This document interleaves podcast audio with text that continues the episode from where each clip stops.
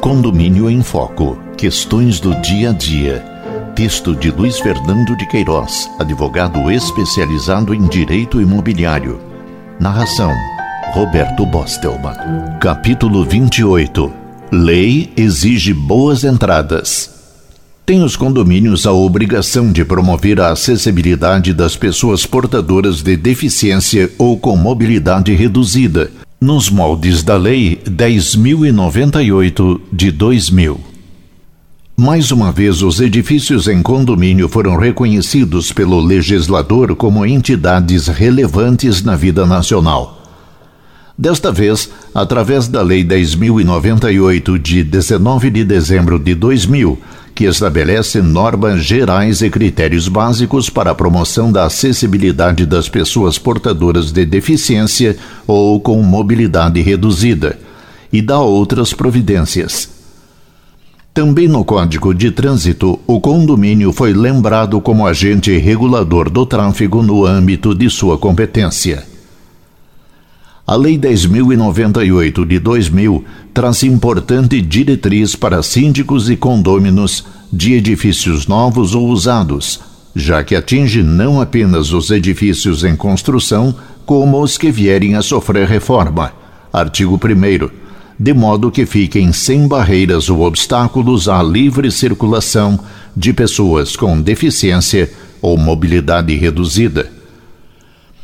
Nos edifícios de uso privado em que seja obrigatória a instalação de elevadores, a lei prevê que deverão ser construídos atendendo os seguintes requisitos mínimos de acessibilidade. Artigo 13.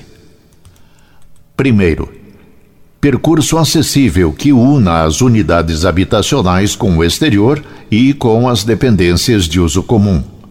Segundo, percurso acessível que una a edificação à via pública, às edificações e aos serviços anexos de uso comum e aos edifícios vizinhos.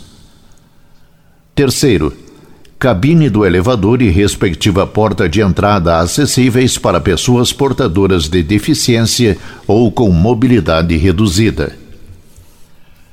No caso da construção de edifícios baixos com mais de um pavimento, mas que não necessitem de elevador, a lei exige que deverão dispor de especificações técnicas e de projeto que facilitem a instalação de um elevador adaptado devendo os demais elementos de uso comum destes edifícios atender aos requisitos de acessibilidade. Artigo 14. No caso de construção, ampliação ou reforma de edifícios públicos ou privados destinados ao uso coletivo, exemplo, shopping centers, academias, certos condomínios comerciais, além das normas de acesso facilitado aos deficientes, o prédio deverá cumprir outras exigências, quais sejam: artigo 11. Primeiro, reserva de vagas próximas dos acessos de circulação de pedestres devidamente sinalizadas para veículos que transportem pessoas com dificuldade de locomoção permanente. Segundo, um acesso livre de barreiras arquitetônicas e de obstáculos, escadas, por exemplo, que impeçam ou dificultem a acessibilidade. Terceiro, um caminho livre a todas as dependências e serviços do edifício. Quarto, um banheiro acessível com equipamentos e acessórios que possam ser utilizados por pessoas portadoras de deficiência. Outras recomendações ainda faz a lei, cuja leitura recomendamos aos nossos engenheiros, arquitetos, síndicos e administradores.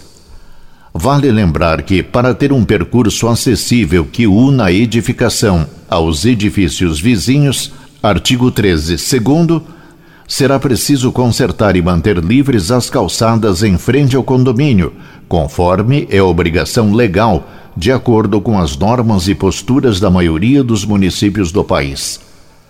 A calçada deve ser plana, sem aclives e degraus, para que atenda às necessidades dos deficientes e de qualquer transeunte. Passados quase 12 anos da promulgação da Lei 10.098 de 2000, esperamos que ela seja hoje extensivamente cumprida para o bem de todos e valorização dos condomínios que fizeram as devidas adaptações.